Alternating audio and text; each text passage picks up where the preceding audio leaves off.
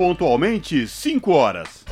Começa agora Jornal Brasil Atual, edição da tarde. Produção em parceria com Brasil de Fato. As notícias que os outros não dão. Movimentos populares, política, direitos humanos, economia, mundo do trabalho, cultura e prestação de serviço. Jornal Brasil Atual. Edição da tarde.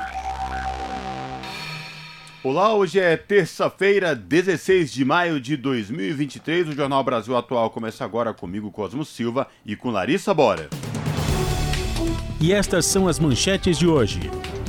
Petrobras reduz preços da gasolina, diesel e gás de cozinha após mudança na política de paridade. Reduções nas distribuidoras, distribuidoras, aliás, passam a valer a partir desta quarta já. E de acordo com o presidente da Petrobras, João Poprats. Presidente Lula viaja ao Japão para participar do G7. Chefe do executivo viaja a convite do primeiro-ministro do Japão. E o governo assina três decretos para aperfeiçoar a lei de acesso à informação e consolidar diretrizes a serem seguidas pelo Executivo Federal. Jair Bolsonaro depõe a PF na investigação sobre fraude em cartões de vacina. Ex-presidente compareceu no início da tarde à sede da Polícia Federal em Brasília. E falando na Polícia Federal, a PF realiza operação no Amapá após investigação sobre crimes eleitorais que teriam sido praticados nas eleições de 2022. Casamentos homoafetivos cresceram quatro vezes nos últimos dez anos. Matrimônios cresceram quatro vezes desde que cartórios foram obrigados a registrarem as uniões. E o Brasil registra dois casos de gripe aviária no litoral do Espírito Santo. Para proteger sítio arqueológico IFAM, dá parecer contrário à retomada de obras no metrô em São Paulo. Participe do Jornal Brasil Atual por meio dos nossos canais. No Facebook, facebook.com barra Rádio Brasil Atual. Ou pelo Instagram, arroba Rádio Brasil Atual. Você participa também pelo Twitter, arroba RA Brasil Atual. Ou pelo nosso WhatsApp, o número é 11 96893 7672.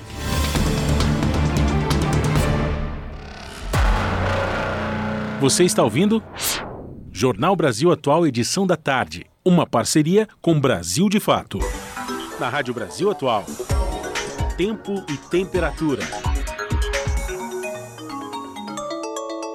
A tarde desta terça-feira aqui na capital paulista é de tempo limpo, céu azul e ventinho gelado, agora 18 graus. Para hoje não tem previsão de chuva. A temperatura cai durante a noite e na madrugada atinge os 15 graus. Em Santo André, São Bernardo do Campo e São Caetano do Sul, a tarde desta terça-feira é de tempo pouco nublado, 17 graus neste momento sem previsão de chuva para hoje. Só a temperatura que cai e a noite será mais gelada, atingindo os 14 graus durante a madrugada na região do ABC. Tempo pouco nublado e ventinho gelado na região de Mogi das Cruzes. Os termômetros marcam 17 graus agora, sem chance de chuva em Mogi. A temperatura começa a cair a partir de agora, finalzinho da tarde e durante a madrugada atinge os 14 graus. Em Sorocaba, a tarde desta terça-feira é de tempo pouco nublado, agora 21 graus, sem chance de chuva para hoje. O período da noite será de céu limpo, tempo firme e a temperatura fica mais baixa na casa dos 14 graus. Logo mais eu volto para falar como fica o tempo nesta quarta-feira.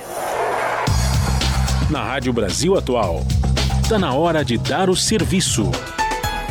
5 horas e 4 minutos, vamos saber a situação do trânsito na cidade de São Paulo. A CET, que é a Companhia de Engenharia de Tráfego aqui da capital, informa que neste momento são 474 quilômetros de lentidão em toda a cidade de São Paulo. Lembrando que este número alto aí, mais do que a distância entre São Paulo e Rio de Janeiro, se dá por conta da nova metodologia que a CET está usando para computar o trânsito aqui na cidade de São Paulo. Agora, além das ruas e avenidas, a Companhia de Engenharia de Tráfego também computa o trânsito que circula aí nas rodovias no entorno da capital. Tá? E, portanto, este número de 474 quilômetros de lentidão na capital. As regiões que apresentam maiores índices de lentidão, oeste com 148 quilômetros e sul com 102 quilômetros de lentidão, respectivamente. Lembrando que hoje Por conta do rodízio municipal, não pode circular no centro expandido veículos com placas finais 3 e 4.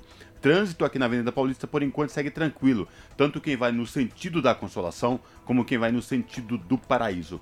Larissa Borer e a situação dos trens e metrôs aqui de São Paulo. Pois é, Cosmo, como você falou aí da situação da Avenida Paulista, a mesma coisa aqui, viu? Tudo tranquilo. Segundo o site do metrô, todas as linhas operam em situação normal, tudo certinho. Mesma coisa segundo o site da CPTM. No final da tarde desta terça-feira, todas as linhas operam em situação normal. Cosme, diga lá como que está a situação das rodovias. Pois é, Larissa, Ecovias, que é a concessionária que administra o sistema Anchieta Imigrantes, informa que as rodovias Anchieta e Imigrantes, tanto para quem desce para a Baixada como quem vem da Baixada para o ABC e Capital Paulista, trânsito tranquilo nas duas rodovias, com boa visibilidade no trecho de Serra, Larissa. Bom, e é isso. Se você tem alguma informação nova para mandar para gente sobre a situação do, das rodovias, a situação do trânsito aí no, na região que você está, ou também a situação dos trens e do metrô, manda para gente pelo WhatsApp. O número é o 11 96893 7672.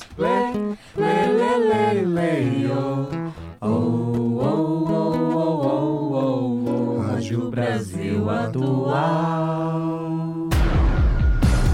Jornal Brasil Atual. Edição da tarde. 5 horas mais 6 minutos.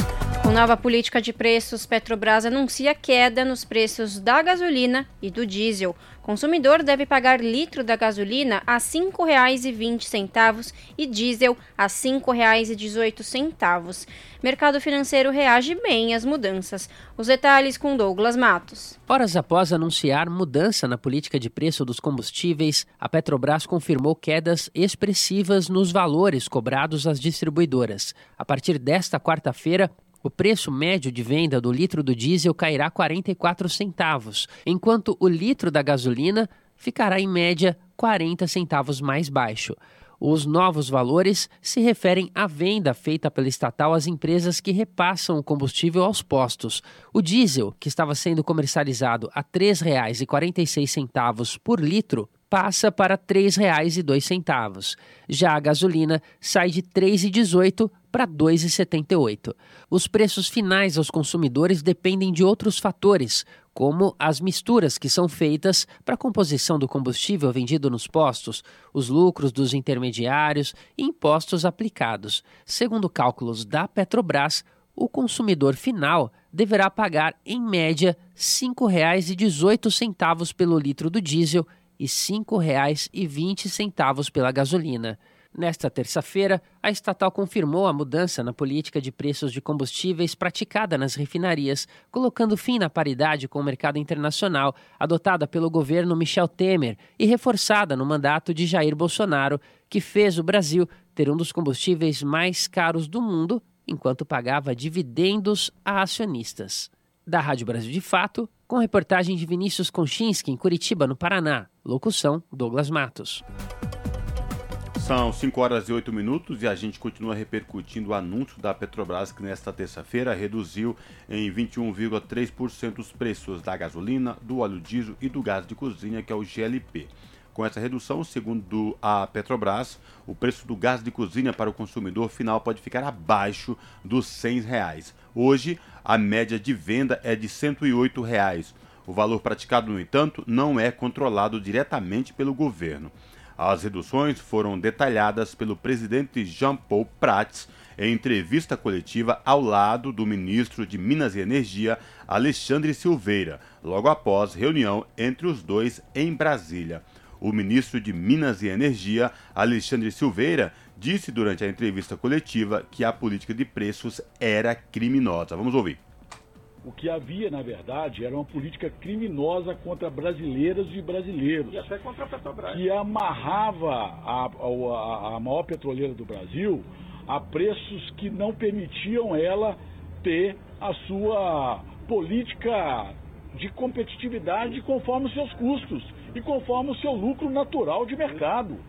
Então, hoje, a Petrobras realmente ela é, vai ser a protagonista é, de uma é, natural, de, como, como qualquer outro setor, de uma disputa interna de preços.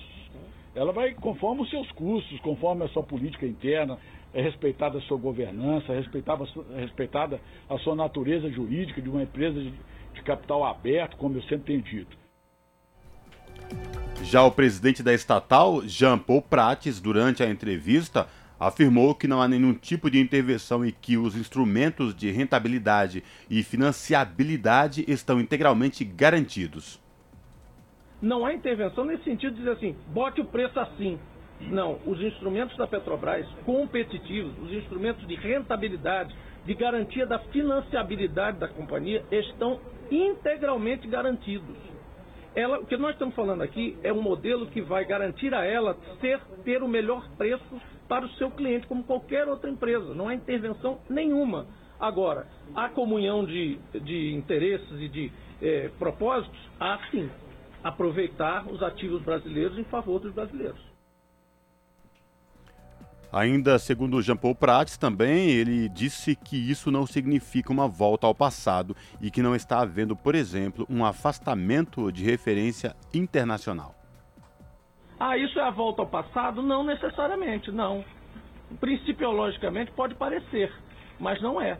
Nós não estamos afastando o efeito da referência internacional, mas estamos sim colocando um filtro, uma possibilidade que a, a empresa Petrobras consegue fazer com a sua capacidade de refino autóctone, estabelecida no Brasil, com custos brasileiros, pelo menos em grande parte, para amortecer esses efeitos.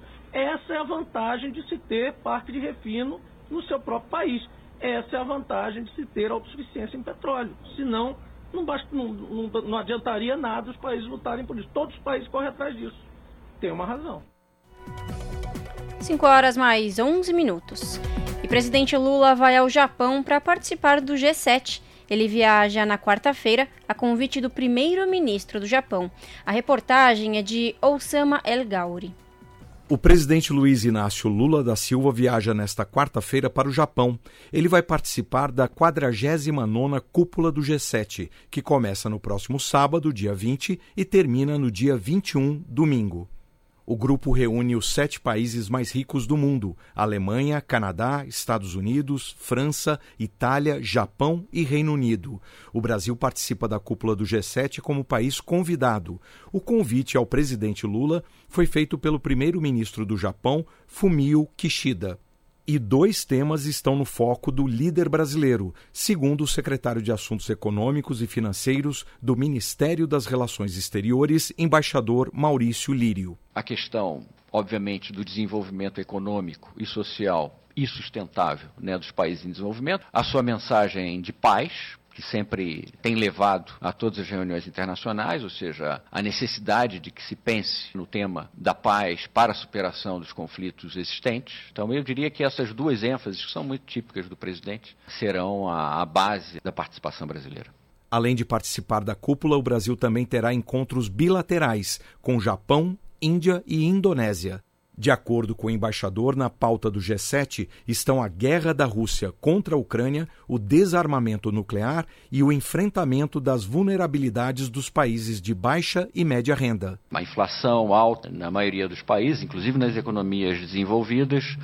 Uma das consequências foi a elevação das taxas de juros, que tem também efeitos sobre a capacidade de pagamento de países relativamente endividados. Então, isso é um dos temas também da cúpula. Mudanças climáticas, transição energética, segurança alimentar, saúde, direitos humanos, questões de gênero e tecnologia também estão na pauta. Ao final da cúpula do G7 devem ser apresentados dois documentos com os posicionamentos dos países sobre os vários temas debatidos durante o encontro. Um apenas com os países membros do grupo e outro com os países membros e convidados. Segundo o embaixador Maurício Lírio, o governo brasileiro trabalha para que a declaração final reflita a visão do Brasil a respeito da guerra entre Rússia e Ucrânia e da segurança alimentar no mundo. Da Rádio Nacional em Brasília, Osama El Gauri. Esse é o Jornal Brasil Atual, edição da tarde.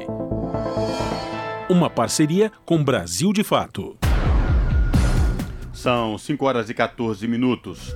O presidente Jair Bolsonaro do PL chegou à sede da Polícia Federal em Brasília por volta das 13h30 desta terça-feira para prestar depoimento. Ele foi ouvido no inquérito que investiga um suposto esquema de adulteração de cartões de vacinação que teria beneficiado o próprio Bolsonaro, a filha dele, além de um ex-ajudante de ordem do ex-presidente e familiares deste auxiliar.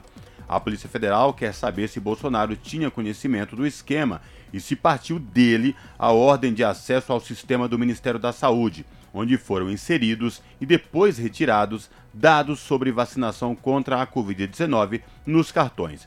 No dia 3 de maio, a APF fez buscas na casa de Bolsonaro em Brasília, na tentativa de encontrar provas de envolvimento do ex-presidente no esquema. O celular dele foi apreendido. Naquele dia, após as buscas, Bolsonaro falou à imprensa e reafirmou que não se vacinou contra a Covid e disse que não houve adulteração nos dados do cartão dele e da filha Laura. Entretanto, o ex-presidente se negou a depor à Polícia Federal no dia da operação, sob a justificativa de que sua defesa precisava antes ter acesso à investigação. Por isso, o depoimento dele foi marcado para esta terça. Este é o terceiro depoimento de Jair Bolsonaro à Polícia Federal desde março, quando um ex-presidente retornou dos Estados Unidos para onde viajou em dezembro de 2022. Bolsonaro já foi ouvido em inquéritos que investigam o caso das joias apreendidas pela Receita Federal e na investigação sobre os atos de 8 de janeiro, em que bolsonaristas radicais invadiram e depredaram as sedes do Executivo, Legislativo e Judiciário. Pois é, e o ministro do Supremo Tribunal Federal, Alexandre de Moraes, votou nesta terça-feira para tornar réus mais 250 denunciados pelo ataque às sedes dos três poderes da República no dia 8 de janeiro em Brasília. Esse é o quinto lote de acusações contra apoiadores do ex-presidente Jair Bolsonaro do PL, acusados de serem autores intelectuais ou incitadores dos atos golpistas. A análise parte de um conjunto de 1.300 denúncias apresentadas pela Procuradoria-Geral da República. O julgamento das primeiras acusações começou em abril. Ao todo, 795 pessoas tornaram-se réus após o STF formar maioria nesta segunda contra mais 250 denúncias. Como nos últimos quatro julgamentos, Moraes, que é relator do caso, foi o primeiro a votar, autorizando a responsabilização penal dos investigados. O julgamento ocorre em plenário virtual, modalidade na qual os ministros depositam os votos no sistema eletrônico da Corte e não há deliberação presencial. Se uma maioria for formada, os denunciados nesta quinta leva responderão a uma ação penal por cinco crimes. São eles: associação criminosa armada, abolição violenta do Estado Democrático de Direito, golpe de Estado, dano qualificado e incitação ao crime. O Supremo tem a expectativa de que todas as denúncias sejam julgadas até o início de junho. Nesse processo, os ministros levam em conta a situação individual de cada acusado e a apresentação de indícios de participação nos crimes. Até o momento, a maioria dos magistrados entendeu que há elementos que comprovam os delitos. Apenas Nunes Marques e André Mendonça divergiram da análise de seus pares, ambos chegaram ao STF por indicação de Bolsonaro. 5 horas e 18 minutos e o governo do ex-presidente Jair Bolsonaro pagou no ano passado 260 reais pelo quilo de pescoço de galinha destinado a indígenas na Amazônia.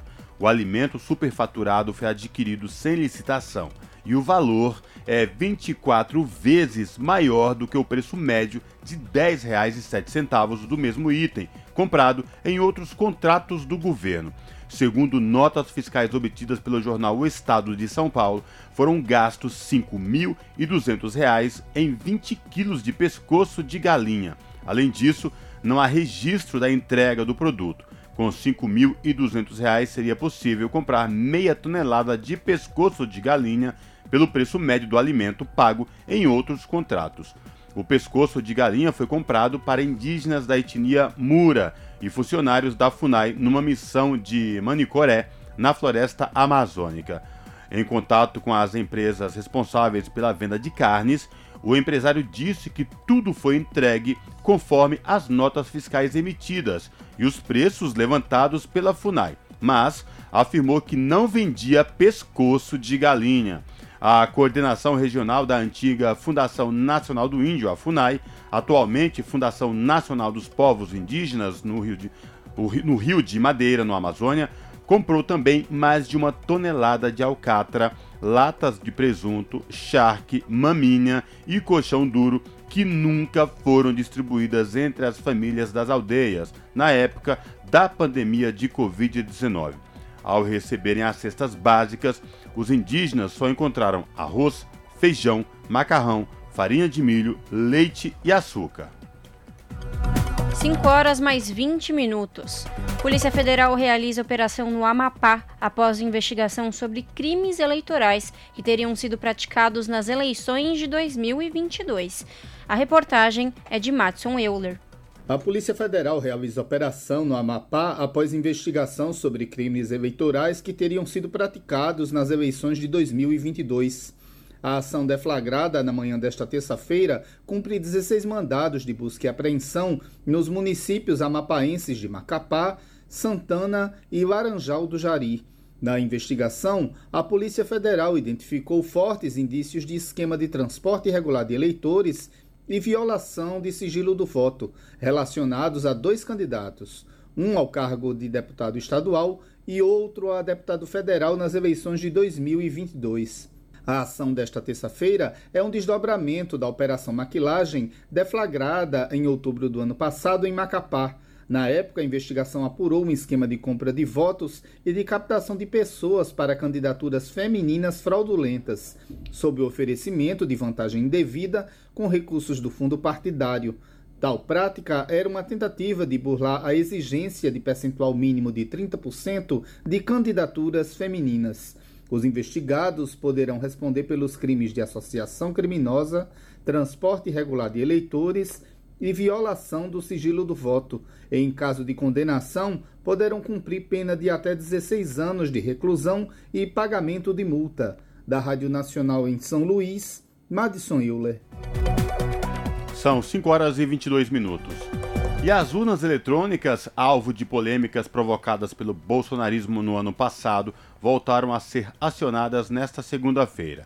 O Tribunal Regional Eleitoral de São Paulo iniciou o primeiro ciclo de manutenção dos equipamentos, já com vistas ao processo eleitoral do ano que vem, que irá eleger prefeitos e vereadores. No total, 101 mil urnas em todo o estado vão passar pelo processo. Segundo o tribunal, o objetivo é identificar eventuais problemas e diminuir a ocorrência de falhas na operação das urnas no dia da votação. Essa manutenção é de equipamentos dos modelos 2010, 2011, 2013 e 2015. A verificação das urnas eletrônicas, versão 2020, ainda depende de autorização do Tribunal Superior Eleitoral. Já as de 2009 não passarão pelo procedimento, porque devem ser substituídas pelo novo modelo. Todas as zonas eleitorais e postos de atendimento do Estado que mantêm os aparelhos de votação deverão realizar a verificação, é o que informa ainda o Tribunal Regional Eleitoral do Estado. Você está ouvindo? Jornal Brasil Atual, edição da tarde. Uma parceria com Brasil de Fato. 5 horas mais 23 minutos. Casamentos homoafetivos cresceram quatro vezes nos últimos dez anos. Matrimônios cresceram desde que, cartório, desde que cartórios foram obrigados a registrarem as uniões. Os detalhes com Nara Lacerda. Casamentos homoafetivos cresceram quatro vezes nos últimos dez anos, de acordo com dados dos cartórios brasileiros. A alta foi observada na década seguinte à permissão nacional para uniões dessa natureza. Desde 2013, o CNJ, Conselho Nacional de Justiça, determinou que nenhum cartório em território nacional poderia recusar a celebração de casamentos entre pessoas do mesmo sexo ou a conversão de uniões estáveis em matrimônios. Antes disso, era preciso solicitar autorização judicial e o processo esbarrava em uma série de burocracias e preconceitos. De lá para cá, mais de 76 mil celebrações foram realizadas, sendo 56% entre casais femininos e 44% delas entre casais masculinos. A média anual do número de matrimônios entre casais homossexuais no Brasil chega a 7.600. No primeiro ano de vigência da decisão do CNJ, 3.700 casais do mesmo sexo oficializaram a união.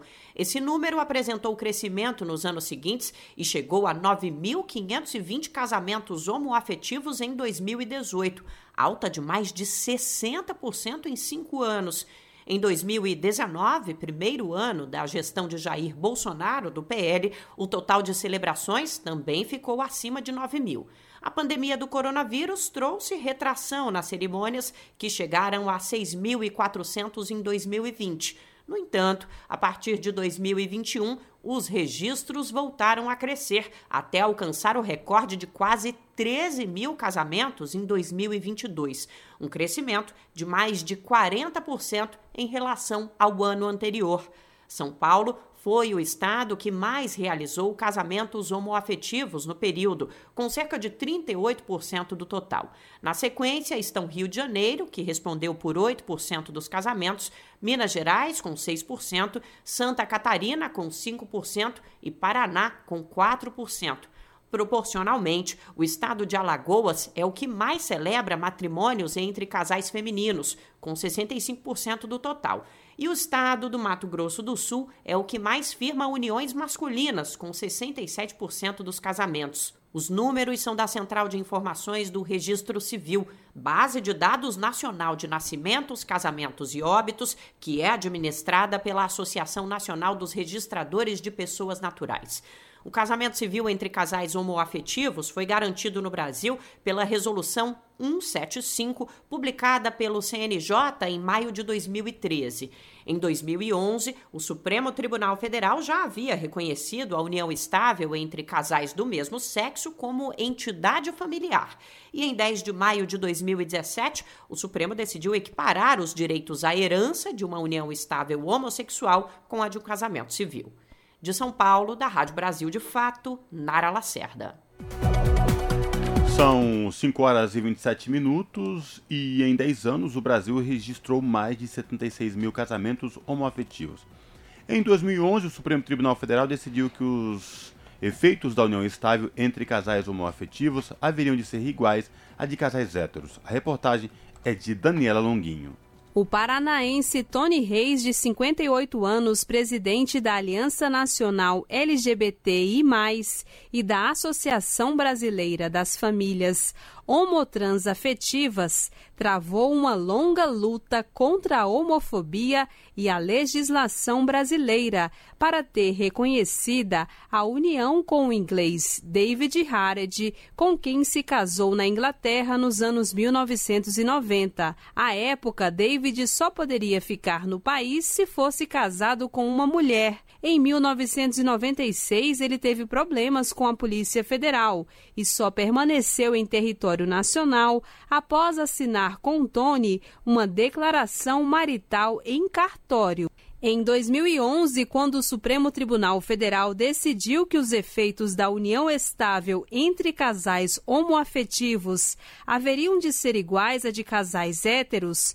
Tony e David passaram a usufruir deste direito. Em 2013, o Conselho Nacional de Justiça publicou uma resolução que ampliou a decisão para todo o país e exigiu que os cartórios realizassem os casamentos homoafetivos. Com o avanço, Tony destaca que é hora de mais diálogo com a sociedade sobre as garantias de direitos dos casais homoafetivos agora que a gente conquistou todos os nossos direitos, a gente precisa que eles sejam cumpridos, dialogar com os setores mais conservadores, discutir que nós não queremos destruir a família de ninguém, não queremos transformar ninguém em gay, nós queremos transformar as pessoas em cidadãos e cidadãs que se respeitem e que nós queremos construir sim nossas famílias com respeito, dignidade que a Constituição Federal nos garante. Segundo a Associação Nacional dos Registradores de Pessoas Naturais, em média são realizadas 7.600 celebrações entre pessoas do mesmo sexo por ano no país, sendo 56% entre casais femininos e 44% entre casais masculinos. Karen Luckman e Catriane Tonetti se casaram há cinco anos em Curitiba, no Paraná o casal recorda com alegria do momento, embora a cerimônia tenha ficado marcada por um erro do celebrante, como conta Karen. Civil não teve nenhuma dificuldade.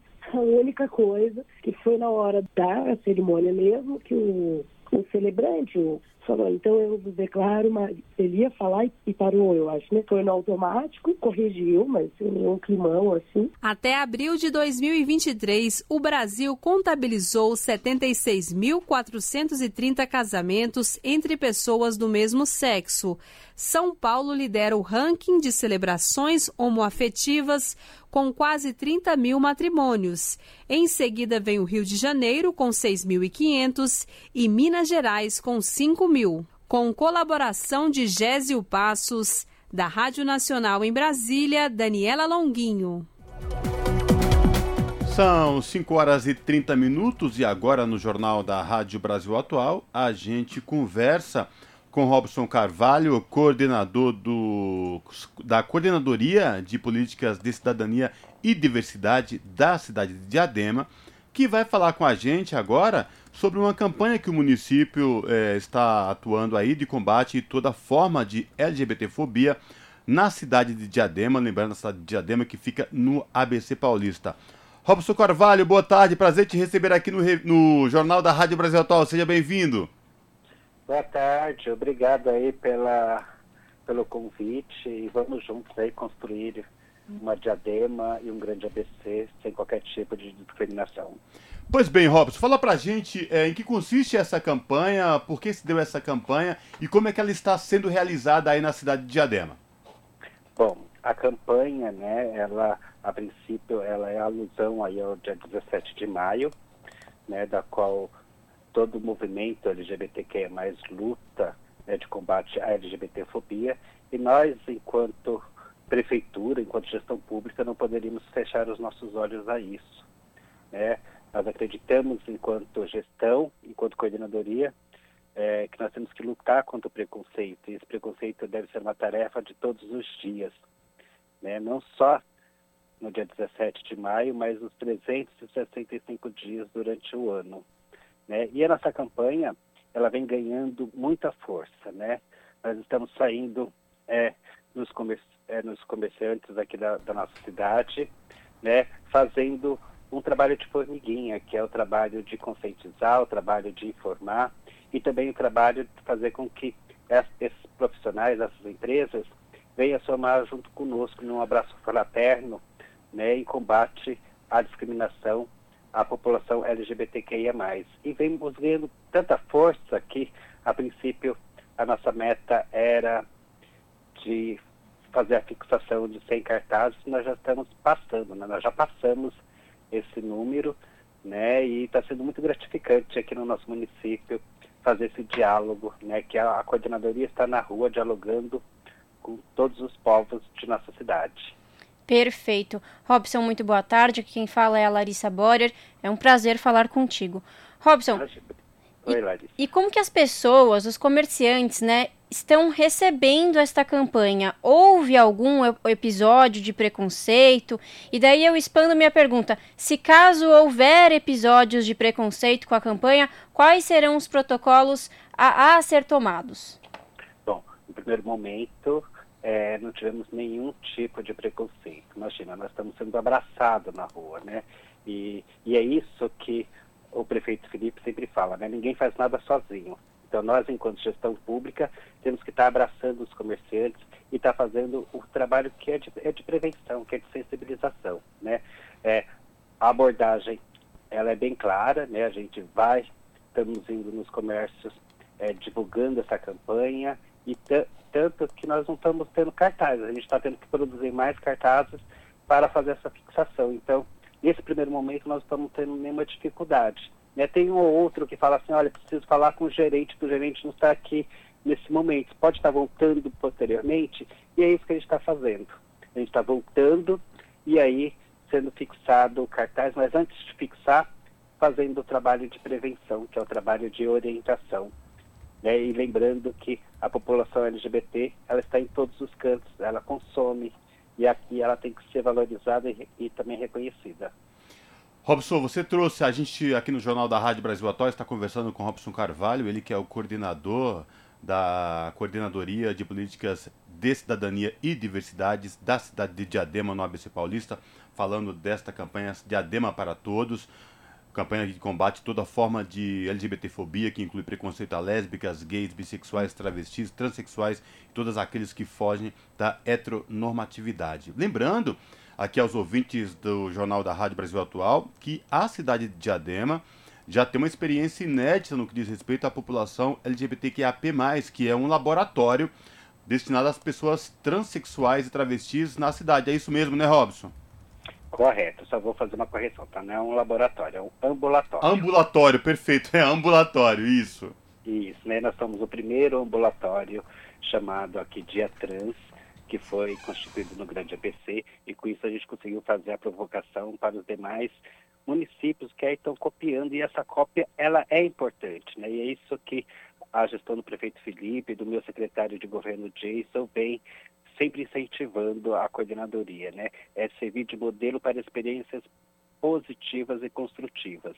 E o nosso ambulatório, Cosmo, ele vem muito nesse, nessa, nessa visão de inserir a população né, principalmente população trans, dos nossos equipamentos é, da nossa rede. Né? A gente faz o tratamento de saúde lá no ambulatório com a questão hormonal, mas também introduzir esse cidadão e essa cidadã na unidade básica de saúde, para que ela possa pegar um remédio, para que ela possa passar em uma outra consulta, para que ela possa tomar a vacina, porque a gente diz sim a vacina, né? E com isso também inserir esse cidadão e essa cidadã em outras secretarias, como Secretaria de Desenvolvimento Econômico, com a questão do programa Emprega Diadema, que é a inserção da população LGBTQIA+, principalmente a população trans no mercado de trabalho, que aí nós tivemos o Capacitar Trans, mas também capacitar é encaminhar esse indivíduo e essa indivídua para um curso na Fundação Florestan Fernandes, para que ela possa ser profissional,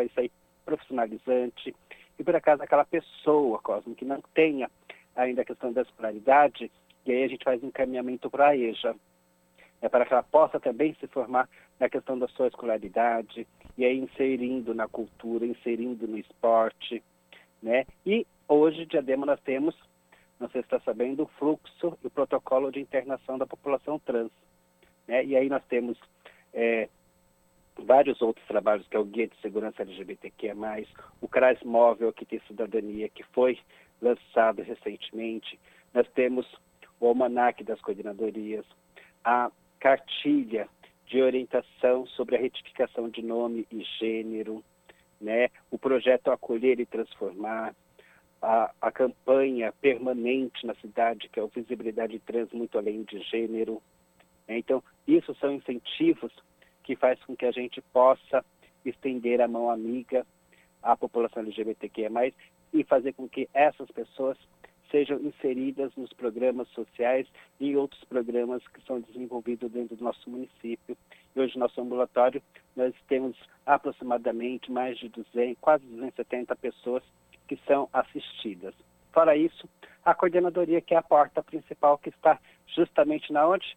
Na casa do prefeito, na prefeitura municipal, aqui na rua Almirante Barroso, da qual só até Hoje, a data de 16 de maio, nós já atingimos o atendimento de escuta, de orientações em diversas áreas, para aproximadamente mais de 350 pessoas que já estiveram aqui dialogando e conversando aqui na coordenadoria, seja na questão de, de dúvida, seja na questão de ouvidoria, ou seja, para qualquer outra informação, porque a princípio a prefeitura aqui do município de Diadema respeita, respeita, respeita e quer dar oportunidade para toda a o cidadão e a cidadã da nossa cidade. Exatamente. E é isso, né, Robson? Amanhã, dia 17 de maio, é o Dia Mundial de Combate à LGBTfobia, mas a luta contra o preconceito tem que ser uma luta diária, né? E deve ser uma tarefa aí de todos, todas e todes, né, Robson? Com certeza, né? O Brasil ainda é o país que mais tem crime de homofobia, né? É, foi até considerado pelo STF é, ao crime de racismo que, que a gente quer diminuir né, e ofertar e, é, é, sobre qualquer tipo de ofensas e criminalização a essas pessoas que por acaso têm alguma repulsa a pessoas homossexuais ou pessoas LGBTQIA+. Né? Aí eu lembro né, que o Dia Internacional contra a Homofobia, né, ele é, saiu aí, é, a, a, comemoração é de 17 de maio de 1990, ele saiu o CID, né, da qual o termo homossexualismo né, passou a ser considerado a homossexualidade. Né? Então foi excluído né, da classificação da Estatística Internacional de Doenças e Problemas Relacionados à saúde. Isso é um ganho para o movimento, isso é um ganho para a pessoa, da qual possa dar espaço e vez que ser LGBT não é uma doença. LGBT é, são pessoas que devem e têm todo o direito de viver dentro da sociedade. Né? E aí eu até eu sempre utilizo essa frase que não pode, é, a população LGBT não consegue ter liberdade, paz e segurança não podem exercer a sua cidadania e viver de forma normal e segura. Então, com isso, a gente quer trazer essa mensagem que a, essa campanha né, de combate à homofobia, a qualquer tipo de fobia, ela tem que ser todos os dias, não apenas no mês de maio. E aí fica para os nossos ouvintes que queiram aderir aí à campanha Diadema de Todos, ou que possa ampliar nas outras cidades aqui do Grande ABC, para que a gente possa garantir aí o direito ao respeito a todas as pessoas que nós pagamos nossos impostos, nós queremos viver bem e harmonia para todo mundo. E Robson, quando você traz essa questão do respeito, a dignidade e a valorização da vida, é, é muito provável que nesse exato momento que a gente está falando aqui, nós no estúdios da Rádio Brasil Atual, você aí na prefeitura de, de Diadema, é, é, muito provável que neste exato momento um LGBTQIAP+, esteja sendo assassinado nesse país, como você bem lembrou na nossa conversa, o Brasil é o país que mais mata LGBTQIA+, no mundo, então, portanto, iniciativas como essa da Prefeitura de Diadema é muito importante, e como você bem lembrou, o respeito à dignidade, a dignidade ela tem que ser contínua, diária, e não só especificamente em um mês. Vamos lembrar um pouco mais, né? Robson. É, é, outra coisinha também, né, Cosmo, é que essa campanha tem que ser todos os dias. Né? Sim. E, e a questão da, é, da criminalização, a questão da, da violência, ela não é apenas a física, mas ela também é a, pior de todas, que é a mental, da qual não, não insira a população LGBTQIA+, em outros campos, né? seja no emprego, seja na questão da escola, seja na questão do elo familiar. É, acho que a psicológica é a, que é a mais agravante, né?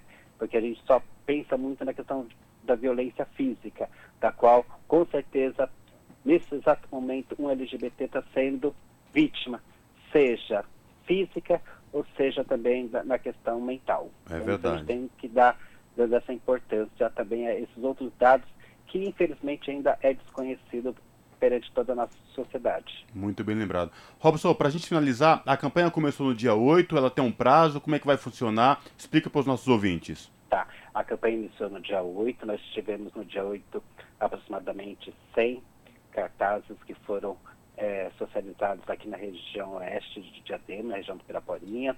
Hoje nós tivemos na região central, né, no centro. É, nas próximas duas semanas estaremos é, nas outras regiões né, da cidade fazendo esse trabalho, que é um trabalho de prevenção, de conversar, de dialogar, de explicar e de orientar os comerciantes da cidade a estar aderindo a, a, a, esse, a esse nosso projeto aqui dentro da nossa prefeitura.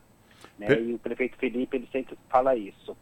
Coordenadoria não tem que ficar parada, sentada. A coordenadoria tem que estar na rua. É, e é isso que, que nós estamos fazendo aqui em Diadema. É dialogar, é dialogar e orientar e poder ajudar aí quem precisa é, aqui da coordenadoria de nossa cidade. Perfeito. Falamos com Robson Carvalho, que é coordenador da CPOCD, Coordenadoria de Políticas de Cidadania e Diversidades da Prefeitura de Diadema, falando desta campanha Diadema de Todos. Robson, obrigado por falar com nossos ouvintes aqui no Jornal da Rádio Brasil Atual. Parabéns pela iniciativa. Espero falar contigo em uma próxima oportunidade. Viu? Abraço. Meu querido, obrigado, agradeço aí. E aí fica a dica. Você, comerciante da cidade de Diadema e de outras cidades, aderem ao programa fazendo a impressão que já está disponível no site da prefeitura. Perfeito, Robson. Abraço, até a próxima. Falamos aqui Abraço, com Robson Car... Falamos aqui com Robson Carvalho no jornal Brasil Atual. Você está ouvindo Jornal Brasil Atual, edição da tarde. Uma parceria com Brasil de Fato. 5 horas mais 15 minutos. Mais de 1.200 pessoas em trabalho escravo foram resgatadas em 2023. Ao todo, foram pagos em 2023 mais de 4 milhões de reais em verbas salariais rescisórias aos trabalhadores resgatados. A reportagem é de Carolina Pessoa. Mais de 1.200 trabalhadores foram resgatados este ano, até o dia 1 de maio, do trabalho semelhante à escravidão no país pelo Ministério do Trabalho e Emprego. Desde janeiro, foram realizadas 97 ações de combate ao trabalho escravo, contra 61 no mesmo período do ano passado. Ao todo, foram pagos em 2023 mais de 4 milhões de reais em verbas salariais rescisórias aos trabalhadores resgatados. Das 97 ações realizadas este ano, o estado de Goiás teve o maior número de resgates, com quase 380 pessoas encontradas em condições de trabalho considerado escravo. Em seguida, vieram Rio Grande do Sul, com 296 resgates, e Minas Gerais e São Paulo, com 156 pessoas resgatadas. O cultivo de cana-de-açúcar foi onde ocorreu o maior resgate de trabalhadores, seguido das atividades de apoio à pecuária e o cultivo de uva. Daniele Gueiros, conselheira da Ordem dos Advogados do Rio de Janeiro, e membro da Comissão de Direitos Humanos da OAB, explica que o trabalho semelhante à escravidão é aquele em que há submissão a trabalhos forçados ou jornadas exaustivas, em que o trabalhador seja exposto a condições degradantes e a restrição à locomoção. Ela reforça que uma das piores situações é quando as pessoas são encontradas em reincidência destas condições. Os órgãos responsáveis pela fiscalização noticiam a todo momento a reincidência desses casos, inclusive né, é, os auditores fiscais visualizam, percebem, né, começaram a se deparar com pessoas trabalhando nessas condições já libertadas e que são encontradas novamente na mesma situação em outros locais. A conselheira também explica que, além da responsabilização penal, os autores do trabalho semelhante à escravidão respondem em outras esferas da justiça. A responsabilidade criminal, ela não afasta as demais responsabilidades no plano trabalhista, previdenciário e civil. Os resgates são resultado da atuação do Ministério do Trabalho com outras parcerias, como a Polícia Federal, o Ministério Público do Trabalho e o Ministério Público Federal, além de outras instituições, dependendo do trabalho realizado. Da Rádio Nacional no Rio de Janeiro, Carolina Pessoa. São 5 horas e 47 minutos. Pessoas atingidas pela pulverização de agrotóxicos fazem relatos em audiência pública no Senado. Representante da aviação agrícola afirma que setor não defende agrotóxicos. Os detalhes com a repórter Janaína Araújo. A Comissão de Direitos Humanos debateu a pulverização aérea por agrotóxicos e as violações de direitos humanos à saúde, alimentação e meio ambiente. Na audiência pública solicitada pelo presidente do colegiado, senador Paulo Paim, do PT do Rio Grande do Sul, foi ouvido o subprocurador-geral do Trabalho, Pedro Luiz Serafim, que coordena o Fórum Nacional de Combate aos Impactos dos Agrotóxicos e Transgênicos no Ministério Público do Trabalho. Ele alertou para substâncias usadas no Brasil que já foram proibidas ou tiveram menor utilização no exterior. Aqui no Brasil se permite mais o glifosato na água cinco vezes mais do que na União Europeia. O Brasil é um dos grandes produtores de grãos, de alimentos. Nós queremos que continue sem ter mais adiante um embargo por força do mau uso do agrotóxico na agricultura. Nós estamos usando a estratégia de guerra em relação à utilização de agrotóxico. E por avião, 2,4-D, uma variação daquilo que foi usado no Vietnã. Professor e líder indígena em Mato Grosso do Sul,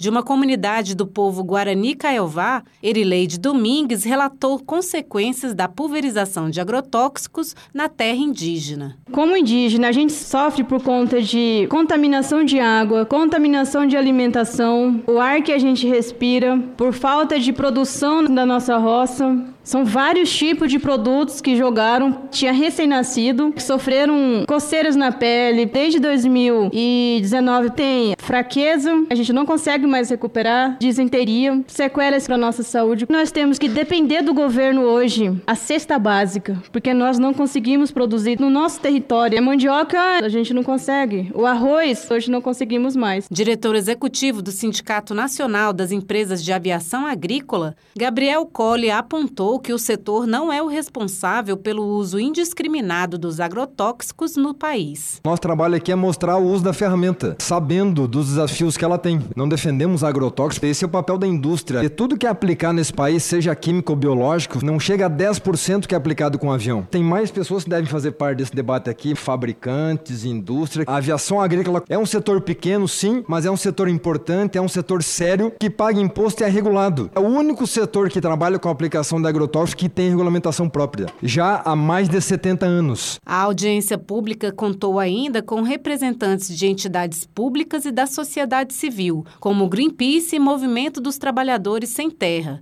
que defenderam o fim da pulverização de agrotóxicos no Brasil. Eles apontaram a proibição da prática na Europa desde 2009.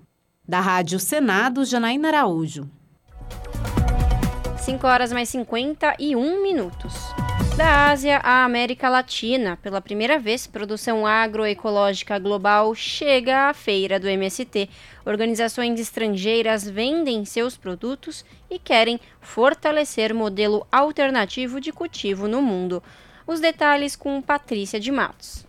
As fronteiras nacionais já não são mais suficientes para abarcar os produtos que chegaram à Feira Nacional da Reforma Agrária, em São Paulo. Pela primeira vez, o evento recebeu delegações internacionais, que vieram da Ásia, Europa e países da América Latina. Em suas bagagens, os participantes estrangeiros trouxeram itens desenvolvidos a partir de processos agroecológicos. A feira recebeu delegações e produtos oriundos de pelo menos 11 países. São eles México, Colômbia, Argentina, Venezuela, Bolívia, Sri Lanka, Nepal, Indonésia, Palestina, Congo e Noruega. Durante os quatro dias, os membros das delegações estrangeiras venderam seus produtos e participaram de painéis de discussão. Entre os assuntos estão temas que vão de campanhas contra bloqueios econômicos à solidariedade a países que lutam pela soberania territorial, cultural e política. Dessa forma, por exemplo, a participação da União Comuneira da Venezuela na feira foi a sua primeira experiência de comercialização. Transportar a produção agroecológica de tantos lugares do mundo exigiu esforço e até um pouco de improviso. Algumas pessoas cortaram milhares de quilômetros por terra. Esse é o caso de Juan Martín, que dividiu o volante de uma caminhonete com um parceiro de viagem de movimento. Juan faz parte da Federação Rural da Argentina e vive na província de Buenos Aires. De carro, transportou mel, azeite, azeitonas e panfletos até o Parque da Água Branca, local que recebeu a feira da reforma agrária até o domingo, dia 14. Ele demonstrou entusiasmo em participar da feira e defender as suas bandeiras de luta. Lutamos pela lei da reforma agrária, pelo acesso à terra, para justamente combater a inflação e que o alimento seja um bem para todos. E que o alimento seja um bem para todos. A Argentina sofre com um grave problema inflacionário que tem levado parte da sua população à pobreza. Martin conta que a desigualdade não tem sido exclusividade de seu país e que esse é um problema de todo o mundo. É quase central o alimento a nível mundial. Vemos... É quase central o alimento a nível mundial. Vemos a problemática que há, a dificuldade que há com tanta produção e tanta fome ao mesmo tempo. Os alimentos ocupam um papel central na economia de forma geral. Na Argentina, estamos tendo altos índices de inflação e isso, em grande parte, se deve à monocultura das grandes empresas. Parte se deve ao monocultivo de de, de las grandes empresas. Segundo Martim, a federação da qual participa está em 20 das 23 províncias argentinas e abarca mais de 30 mil famílias a nível nacional. Elas comercializam sua produção por meio da chamada plataforma Pueblo al Pueblo. A experiência da produção de alimentos a partir do movimento social também tem servido de inspiração às comunas venezuelanas. Elas são organizações de base criadas no governo de Hugo Chávez. Hoje, o país latino-americano conta com 3.940 unidades desse tipo, que se dedicam, entre outras atividades, à produção de alimentos agroecológicos. Carmen Reyes, diretora de movimentos sociais do Ministério para Comunas da Venezuela, participou da feira. Ela afirma que a comercialização de produtos venezuelanos no evento serviu para abrir oportunidades e contextualiza a situação de cada país. E nesse momento é quando se faz necessária a experiência do movimento Sem Terra do Brasil, que leva quase 40 anos de luta pela reforma agrária. Na Venezuela não é a mesma situação, não da luta pela terra agrária, mas sim da produção agroecológica. Se a luta pela reforma agrária, senão a produção agroecológica. Reis ainda contextualiza as expectativas do país diante da questão. A expectativa de que no ano de 2025 a população venezuelana seja 100% urbana e a produção ia vir de fora. E a produção ia vir de fora. A fome e a alimentação precária não respeitam fronteiras e podem ser vividas de forma intensa até em países que lideram a produção de alimentos, como o Brasil. É o que revelam ano a ano os dados disponíveis. Um total de 828 milhões de pessoas estão nessa situação em todo o mundo, de acordo com a ONU, Organização das Nações Unidas. Mais da metade da população brasileira, 125 milhões de pessoas, vive em situação de insegurança alimentar, ou seja, quando não há acesso integral aos alimentos. De São Paulo, da Rádio Brasil de Fato, Patrícia de Matos. São 5 horas e 56 minutos. O IFAM, que é o Instituto do Patrimônio Histórico e Artístico Nacional, dá parecer contrário à retomada de obras do metrô de São Paulo. Isso por conta de um sítio arqueológico que foi encontrado em junho do ano passado durante as escavações na obra. A reportagem é de Leandro Martins. O IFAM, Instituto do Patrimônio Histórico e Artístico Nacional, deu parecer contrário à retomada de obras do metrô em São Paulo. Por isso, as escavações da estação 14 bis, linha 6, estão impedidas de continuar, pelo menos por enquanto. O parecer do IFAM, contrário à retomada dos trabalhos no futuro terminal, é justificado pelo surgimento de novas evidências sobre a ocupação do quilombo Saracura no local. Em março deste ano, devido ao período de fortes chuvas, a escavação foi paralisada. Em abril, a empresa pediu autorização para retomar a obra, mas o pedido foi negado pelo IFAM. O sítio arqueológico foi encontrado em junho do ano passado, quando a equipe da concessionária Aciona, responsável pela linha 6 do metrô, encontrou a 3 metros de profundidade vestígios com mais de dois séculos de antigos moradores da região. Desde então, as obras têm sofrido paralisações por determinação judicial. O objetivo é a retirada dos materiais antes da retomada dos trabalhos. De acordo com arqueólogos do IFAM, os materiais encontrados são de quilombolas, descendentes de povos escravizados, já que o local, que fica na região central de São Paulo, era ocupado por africanos no início do século XIX. O IFAM vai emitir ofícios sobre o caso para a Fundação Cultural Palmares e os Ministérios da Igualdade Racial e dos Direitos Humanos e Cidadania. O caso deve ser avaliado também pelo Ministério da Cultura. Da Rádio Nacional em São Paulo, Leandro Martins. E o presidente Luiz Inácio Lula da Silva assinou nesta terça-feira um pacote de medidas para fortalecer a Lei de Acesso à Informação, que completa 11 anos. Foram assinados três decretos relativos ao tema durante seminário promovido pela Controladoria Geral da União em Brasília. Por meio do primeiro decreto, Lula aperfeiçoa e dá transparência aos procedimentos de classificação de informações. Além disso, fortalece o papel da CGU no monitoramento e supervisão da Lei de Acesso à Informação no âmbito do Executivo. O decreto esclarece como a proteção de informações pessoais deve ser conciliada com o direito de acesso à informação. Outro ponto do decreto ajusta a composição da Comissão Mista de Reavaliação de Informações à nova estrutura ministerial.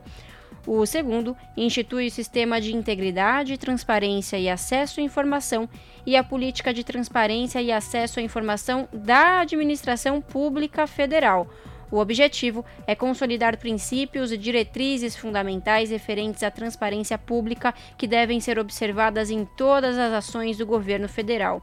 Segundo o governo, essa política define objetivos a serem alcançados, possibilita melhor mensuração de resultados e fomenta a disseminação da transparência pública para a melhoria da gestão e dos serviços públicos em todo o país. Lula assinou um terceiro decreto que institui o Conselho de Transparência, Integridade e Combate à Corrupção em substituição ao atual colegiado. Pontualmente, 18 horas. Rádio Brasil Atual.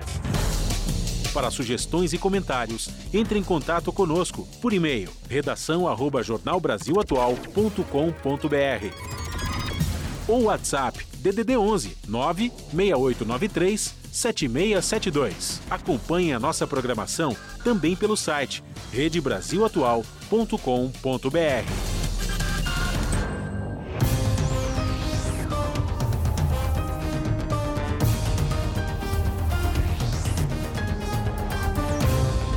trilha sonora para dizer que chegou o momento da gente fazer aquela conexão com a redação da TVT para saber logo mais da apresentadora Ana Flávia Quitério com as destaques do seu jornal que começa pontualmente às 7 da noite na TVT, canal 44.1 digital em São Paulo e na Grande São Paulo e também transmitido no YouTube da TVT youtube.com barra Olá Ana Flávia, quais destaques de hoje do seu jornal?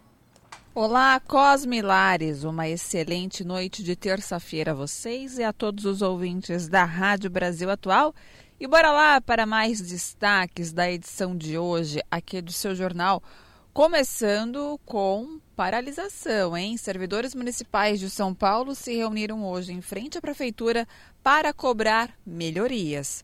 Em março passado apresentaram a pauta de reivindicações, né? Para vocês terem uma ideia, ó, março passado quase dois meses aí, e até agora não receberam resposta, embora a data base da categoria seja 1 de maio. Segundo o Sindicep, o Sindicato dos Servidores Municipais, esse é um ato de basta por respeito aos servidores municipais também. Por falar em atos reivindicações. Trabalhadores da saúde de São Bernardo do Campo, no ABC Paulista, denunciam uma onda de demissões de servidores no município. E os problemas da administração da prefeitura vêm se acumulando, né? Vamos fazer a conta aí. Nos últimos dias, foram mais de 100 demissões de trabalhadores sem qualquer justificativa. Nós vamos contar a história da Luana, que é um desses profissionais. E os servidores também denunciam desmonte da saúde. A gestão de Orlando Morando, que é o prefeito da cidade, do PSDB, tem sido alvo de ações devido a problemas estruturais em unidades de saúde. Agora, começa a reduzir o quadro de servidores sem nenhum diálogo com os trabalhadores. E é claro, isso vai, né, reflete também para quem utiliza os serviços públicos, né? Porque menos agentes, menos trabalhadores, menos pessoas para atender, e isso vai acumulando. Outro destaque aqui no seu jornal: o governo de Tarcísio de Freitas quer privatizar a Sabesp. Ele insiste ainda com essa privatização. A estatal é responsável pela distribuição de água e esgoto no estado de São Paulo. E entidades sindicais denunciam que, caso a compra seja realizada, o fornecimento de água para os mais pobres vai ser prejudicado. E para finalizar aqui os nossos destaques, no meio de tantas notícias não tão agradáveis, né, atos, por mais que atos seja algo que deve ser feito para se cobrar melhorias, né, mas a pauta em questão não é algo benéfico para os trabalhadores que estão lutando por algo melhor. a gente tem que dizer que é uma notícia boa no meio disso tudo, que é o anúncio da Petrobras hoje de reduzir os preços da gasolina, do diesel e também do gás de cozinha, que estava batendo aí mais que a casa de 110 reais em alguns locais. O presidente da estatal, Jean Paul Prates, ele comunicou também hoje que não haverá mais o reajuste baseado apenas no PPI, que é o preço de paridade de importação, em vigor desde o governo de Michel Temer. Para quem não sabe, esse modelo ele impunha um reajuste automático dos combustíveis de acordo com a variação do dólar e dos preços do mercado internacional. Ou seja, acabava encarecendo aqui esses é, tanto o gás de cozinha, diesel e também a gasolina. E a partir de amanhã, os novos valores dos combustíveis passam a valer nas refinarias. Tem um tempinho ainda para ser repassado para a bomba e aí nós consumidores sentir essa diferença, mas já é algo bom, porque nós estávamos lutando justamente para que se extinge, é, para que havesse, né, desculpa, a extinção é, desse PPI, da PPI, justamente porque não era algo tão benéfico para os trabalhadores consumidores, né, para os brasileiros. Na verdade, isso era algo que se refletia para acionistas, eram algo já para os grandiosos, não necessariamente para nós brasileiros. Então isso acaba refletindo. Bom, esses foram os destaques desta terça-feira aqui no seu jornal. Mas não se esqueçam, mais notícias e informações vocês acompanham pontualmente às sete da noite comigo no seu jornal. Um bom programa, Violares e Cosmo. Beijão grande para todos e até daqui a pouco. Jornal Brasil Atual, edição da tarde. Uma parceria com Brasil de Fato. 18 horas mais 5 minutos. E começa nesta semana pagamento de novo lote de abono salarial do PIS/PASEP. O cálculo do abono leva em conta a renda mensal do trabalhador e tempo de registro. Os detalhes com Mariana Lemos.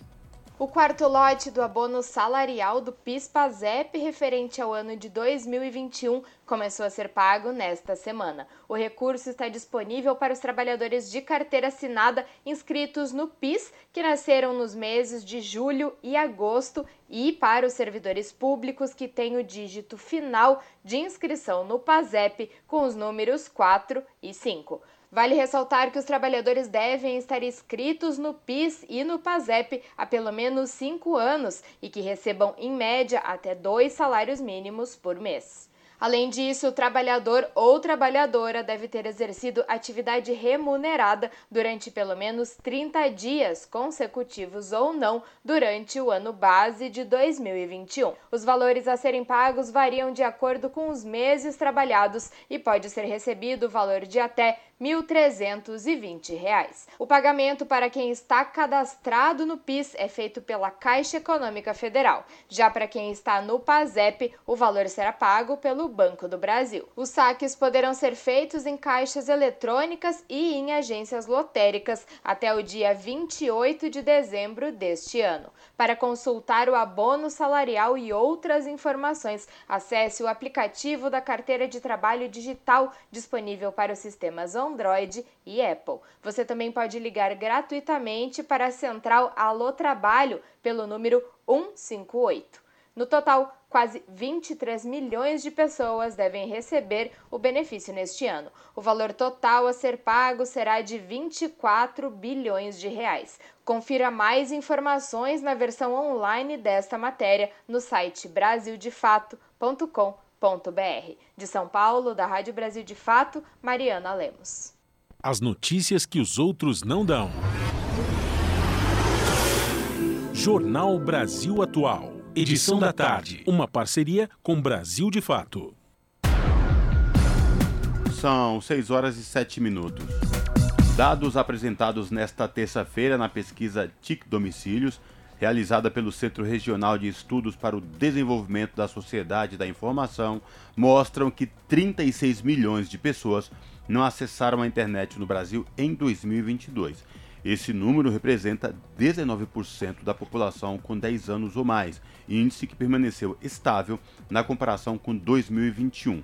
De acordo com a pesquisa, entre as 149 milhões de pessoas que usaram a internet no ano passado, 142 milhões acessaram a rede todos os dias ou quase todos os dias. O levantamento indica que 15 milhões de domicílios não tinham acesso à internet no ano passado. O estudo ainda aponta que a faixa etária com maior percentual de usuários de internet é a de pessoas entre 16 e 24 anos, em que 94% declararam ter usado a rede. Em um exame internacional que mede habilidades de leitura de alunos do quarto ano do ensino fundamental, com idade de 9 a 10 anos, o Brasil aparece na posição 39 entre 43 países pesquisados. O levantamento é do Peers 2021, que foram divulgados nesta terça-feira e marcam a estreia brasileira na avaliação existente desde 2001. O teste avalia a capacidade de as crianças compreenderem textos, estabelecerem conexões entre as informações lidas e desenvolverem um senso crítico a respeito de um conteúdo. A prova é voltada para alunos das redes pública e privada, com questões dissertativas e mais complexas do que as usadas nos exames nacionais de leitura, como o SAEB, que é o Sistema Nacional de Avaliação da Educação Básica. Os dados individuais mostram que 38% dos estudantes brasileiros não dominavam as habilidades mais básicas de leitura. Só 13% foram considerados preparados, segundo a avaliação. No ranking geral, o Brasil, com 419 pontos, ficou bem abaixo da média e atrás de países como Turquia, Azerbaijão, Uzbequistão e Omã. Os melhores desempenhos foram registrados em Singapura, Hong Kong, Rússia, Inglaterra e Finlândia. Você está ouvindo? Jornal Brasil Atual, edição da tarde. Uma parceria com Brasil de Fato. São 6 horas e 10 minutos. Jovens negros propõem políticas para reduzir letalidade policial. Projeto do Instituto Sou da Paz debate segurança pública entre jovens. Os detalhes na reportagem de Leandro Martins amplificar a voz e as vivências de jovens afetados pela violência e fazer chegar propostas feitas por eles para a segurança pública. Esse foi o objetivo do projeto Agenda Juvenil de Prevenção à Violência Letal contra a Juventude Negra, promovido pelo Instituto Sou da Paz. O relatório, apresentado em sessão na Alesp, Assembleia Legislativa de São Paulo, foi elaborado com a participação de três grupos, com 20 jovens cada, de idades entre 16 e 21 anos. Eles debateram sobre segurança pública no Brasil por meio de rodas de conversas, compartilhamento de vivências, poesia e música. Além da letalidade contra jovens negros no Brasil, os adolescentes citaram outros pontos sensíveis que vêm na segurança pública, como relata Daniele Tsushida, coordenadora de projetos do Instituto Sou da Paz. Violência armada, violência de gênero e sexualidade, controle de armas, uso excessivo da força nas abordagens policiais. Eles querem, de fato, que a polícia não seja essa polícia que os mata, querem uma escola mais atenta, mais acolhedora. Entre as propostas reunidas pelos jovens estão aumento dos canais de denúncia de violência policial, ampliação do uso de câmeras em uniformes, maior número de policiais femininas, humanização e responsabilidade da atuação profissional nas abordagens policiais. Da Rádio Nacional em São Paulo, Leandro Martins. E quatro comissões do Senado debatem de forma conjunta formas de prevenção de atos violentos em escolas brasileiras. Ainda nesta semana, colegiados do Senado podem votar Código de Defesa do Empreendedor e Lei de Responsabilidade Educacional. A reportagem é de Rodrigo Rezende. Quatro comissões do Senado debatem na terça-feira formas de prevenção de atos violentos em escolas brasileiras, como os últimos ataques ocorridos em São Paulo e Santa Catarina. Para o senador Fabiano Contarato, do PT do Espírito Santo, que propôs a discussão sobre o tema, a escola precisa ser um ambiente de paz. A escola é para ser um ambiente de paz, no sentido de formar pessoas cidadãs dentro de um clima de respeito e dignidade para alcançar a paz social. Sou o relator do projeto de lei 236 que institui o novo Código Penal e estarei atento para que sejam incluídas ao texto medidas para garantir a segurança nas escolas e, consequentemente, a punição daqueles aqueles que praticam crimes dessa natureza. A Comissão de Assuntos Econômicos analisa na terça projeto que cria o Código de Defesa do Empreendedor. A proposta tem a relatoria do senador Alan Rick, do União do Acre, e traz iniciativas que devem ser tomadas pelo poder público para garantir a livre iniciativa, como a simplificação na obtenção de registros e documentos, além da digitalização dos sistemas.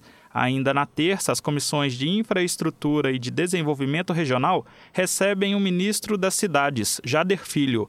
Na quarta-feira, a Comissão de Educação pode votar a Lei de Responsabilidade Educacional, projeto do senador Flávio Arnes, do PSB do Paraná, que conta com a relatoria do senador Confúcio Moura, do MDB de Rondônia. Para o senador Flávio Arnes, o projeto pode pressionar gestores a cumprir metas educacionais. Estamos muito habituados a ouvir sobre a lei de responsabilidade fiscal. O projeto de lei que apresentamos trata da lei de responsabilidade educacional. E, dentre vários objetivos, aborda-se a necessidade do cumprimento dos planos de educação, plano nacional, estaduais, distrital, municipais, o atendimento de padrões de infraestrutura e de funcionamento adequados dentro da perspectiva do custo aluno qualidade. Na quinta-feira, a CI debate em audiência pública formas de proteção de bancos de dados governamentais e a Comissão de Relações Exteriores continua um esforço concentrado de análise de indicações de embaixadores, com seis possíveis votações. Da Rádio Senado, Rodrigo Rezende. Você está ouvindo? Jornal Brasil Atual, edição da tarde. Uma parceria com Brasil de Fato. São 6 horas e 15 minutos. O Rio de Janeiro registra média de 590 casamentos envolvendo menores de idade. Os dados são da Associação Nacional dos Registradores de Pessoas Naturais e contempla os atos celebrados nos últimos cinco anos. A reportagem é de Fabiana Sampaio. O Rio de Janeiro registra em média 590 casamentos por ano envolvendo menores de idade. Os dados são da Associação Nacional dos Registradores de Pessoas Naturais e contempla os atos celebrados nos últimos cinco anos. Esse tipo de casamento ganhou destaque nos últimos dias em razão de polêmica envolvendo a celebração do matrimônio do prefeito de Araucária, no Paraná, de 65 anos, com uma adolescente de 16 anos anos. Uma lei federal de 2019 permite o casamento a partir dos 16 anos, mediante autorização dos pais. Antes, era permitido o casamento abaixo dessa idade, em caso de gravidez. Desde a aprovação da nova lei, os registros mostram uma redução de 21% no número de celebrações. As mulheres são a maioria dos que se casam abaixo dos 18 anos no estado. Nos cinco anos foram realizados 2.434 matrimônios em que os homens são maiores de idade e as mulheres menores. A gerente de estratégias de programas da Plan International, Nicole Campos, considera a nova legislação um avanço ao estabelecer uma idade mínima para todos e dar fim a uma discriminação contra meninas. A especialista afirma, no entanto, que o assunto ainda reflete as desigualdades do país e demanda políticas públicas específicas. E essas desigualdades se transfiguram na falta de acesso a políticas públicas, políticas públicas básicas, como, por exemplo, a baixa qualidade na educação, a falta de políticas de proteção contra a violência e políticas de saúde. Tudo isso acontece porque as meninas têm um repertório muito limitado de oportunidades, falta de acesso a direitos fundamentais e de oportunidade para que elas exerçam o seu potencial.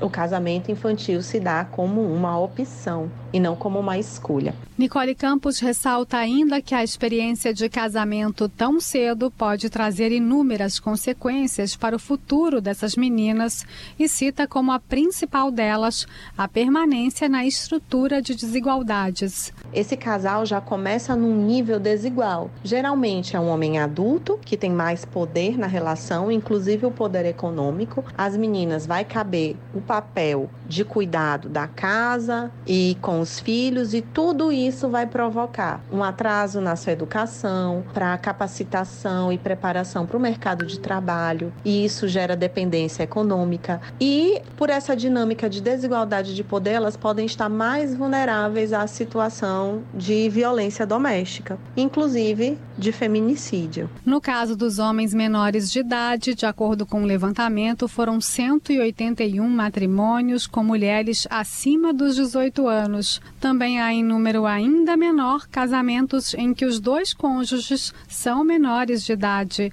No período de 2018 a março de 2023, foram registradas 90 celebrações desse tipo. Da Rádio Nacional no Rio de Janeiro, Fabiana Sampaio.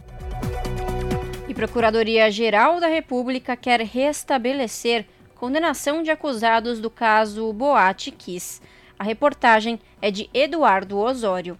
A Procuradoria-Geral da República enviou ao Superior Tribunal de Justiça um parecer que defende o restabelecimento da condenação dos acusados pelo incêndio na Boate Kiss. A tragédia aconteceu em 2013 em Santa Maria, no Rio Grande do Sul. 242 pessoas morreram e mais de 600 ficaram feridas. Os ex-sócios da boate Elisandro Spor e Mauro Hoffman, o vocalista da banda Gurizada Fandangueira Marcelo dos Santos e o produtor musical Luciano Bonilha foram condenados pelo júri, mas o Tribunal de Justiça Gaúcho reconheceu nulidades processuais alegadas pela defesa e os acusados passaram a responder ao processo em liberdade.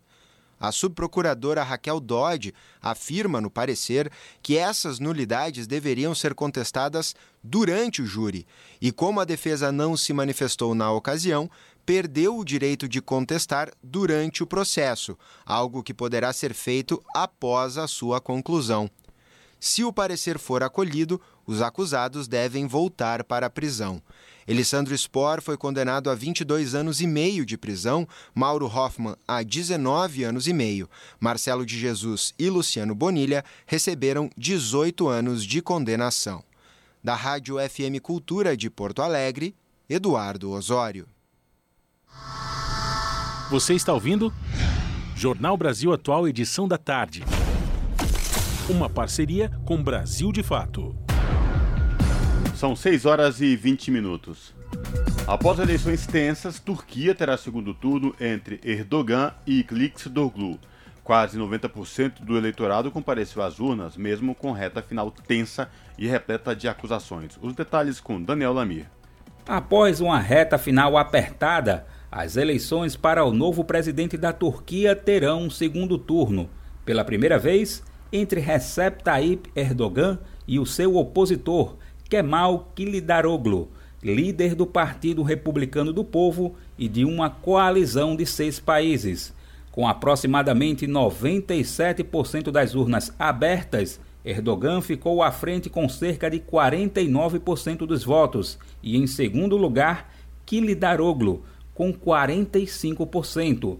A informação foi dada pela agência estatal Anadolu, na Turquia, se um candidato obtiver mais de 50% da preferência, o processo vai para uma próxima etapa entre os dois principais colocados.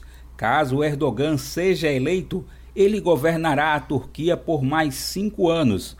Os prefeitos de Istambul e Ankara disseram que a agência Anadolu atuou para favorecer o atual mandatário. O clima de desconfiança em relação ao processo eleitoral tomou o país com acusações de ambos os lados que polarizaram a disputa.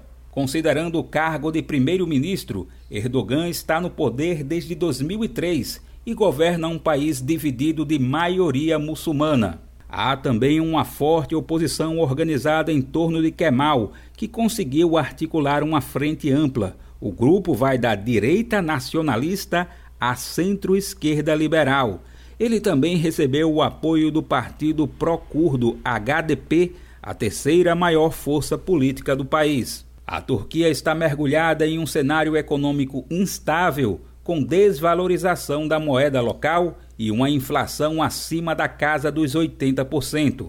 Em fevereiro, um forte terremoto matou mais de 50 mil pessoas no país. Um desgaste a mais para a figura de Erdogan. Da Rádio Brasil de Fato, com informações da redação em São Paulo. Locução: Daniel Lamir. Brasil de Fato 20 anos. Apoie e lute.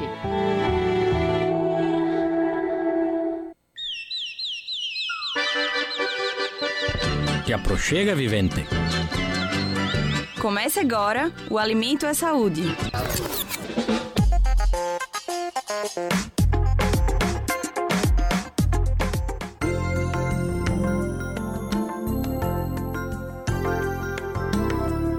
Filha de São Francisco do Conde no Recôncavo Baiano, Nega Duda lembra da infância ao falar sobre o camarão que pescava com as mãos.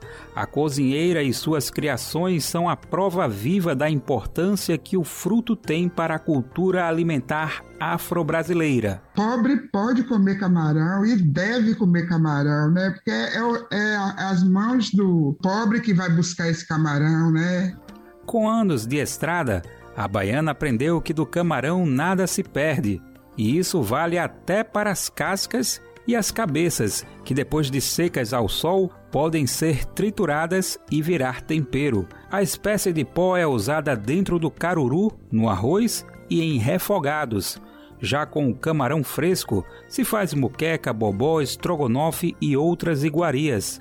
Para quem não é fã de molhos, é só saborear cozido ao alho e óleo ou mesmo empanado. E Nega Duda lista ainda mais receitas. Ele vai no caruru, ele vai no vatapá, ele vai no acarajé, tanto enfeitando o acarajé como no molho do acarajé. Ele vai no molho de pimenta do acarajé.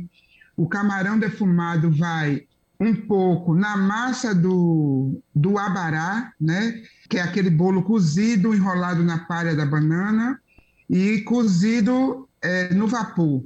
Então, vai um pouco ali também do camarão ali dentro. Existem muitos tipos de camarão. Ao longo dos territórios pesqueiros tradicionais, já foram identificadas mais de 340 espécies. Nega Duda se recorda que a lida com o camarão começou cedo na vida dela. Quando eu era criança, a gente pegava até camarão de mão, que chama lá no recôncavo, né? Pegar camarão com a mão, porque é, é muito, então a gente ia para aqueles lugares na, na maré que eles ficam pulando, né? Então a gente tinha um jeito de ir pegando que a gente falava que vai pegar camarão com a mão. A cozinheira lembra ainda que o segredo de um bom camarão está no início do processo, logo depois que ele é pescado.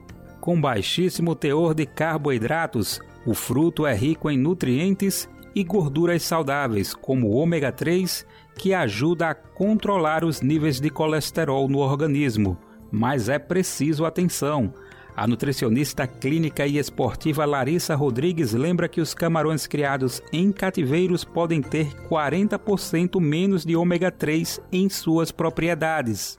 Produção em larga escala, normalmente, é, não é a melhor alimentação, não é como aquele animal solto, né? Então, por exemplo, os teores de ômega 3 já são bem reduzidos, né? Que é o ponto mais forte do camarão. As contraindicações são para quem tem alergias ao comer o fruto. É preciso atenção também às pessoas com problemas renais, por conta do alto índice de sódio e fósforo presentes no camarão. Outra dica importante da nutricionista Larissa Rodrigues é saber conservar o alimento. Porque ele é um alimento assim de fácil contaminação, né? Então, além de ser muito bem higienizado, ele tem que ser muito bem conservado, né? Temperatura bem fria no freezer quando descongelado, é no máximo dois dias para consumo, é, na parte mais fria da geladeira. Então, isso é um cuidado que a gente tem que ter e na hora de escolher também, né? Para que o camarão não, não. A gente escolha um camarão já de qualidade, que ele já não esteja contaminado, que é muito comum. A nutricionista também ressalta que, apesar de delicioso, consumir camarão pode ser mais saudável ou menos dependendo do tipo de preparo. Por isso, dependendo do objetivo da dieta, vale a pena ficar atento ao teor de gordura e sódio dos molhos e dos demais acompanhamentos. Escolha o prato certo para você e bom apetite! Do Recife, da Rádio Brasil de Fato, com reportagem de Pedro Estropaçolas. Locução: Daniel Lamir. As notícias que os outros não dão. Jornal Brasil Atual. Edição da tarde. Uma parceria com Brasil de Fato. Na Rádio Brasil Atual. Tempo e temperatura. Na capital paulista, quarta-feira não será nada diferente da terça, dia de tempo firme, sem previsão de chuva e ventinho gelado, com máxima de 21 graus e mínima de 13 graus. Nas regiões de Santo André, São Bernardo do Campo e São Caetano do Sul, a quarta-feira será de tempo firme, sem chuva. O sol aparece, mas o que predomina é o ventinho gelado. A temperatura máxima será de 19 graus e a mínima de 12 graus. Em Mogi das Cruzes, a quarta-feira também será de tempo firme, céu azul com poucas nuvens e ventinho mais gelado, sem chance de chuva, com máxima de 20 graus e mínima de 11 graus. E a quarta-feira em Sorocaba será de sol entre nuvens, sem chance de chuva. A temperatura será mais baixa comparada com a terça-feira, com aquele ventinho gelado, máxima de 23 graus e mínima de 13 graus. E termina aqui mais uma edição do Jornal Brasil Atual, que teve a apresentação de Larissa Borer e Cosmo Silva, nos trabalhos técnicos, ele, Fábio Balbini. Você fica agora com o papo com Zé Trajano aqui na Rádio Brasil Atual e também na TVT. Na sequência, tem o seu jornal pontualmente às 7 da noite, na TVT, canal 44.1 digital em São Paulo e na Grande São Paulo, e também transmitido no YouTube da TVT, youtube.com TVT. Tenham todos um bom final de terça-feira. A gente volta amanhã a partir das 5 da tarde. Tchau!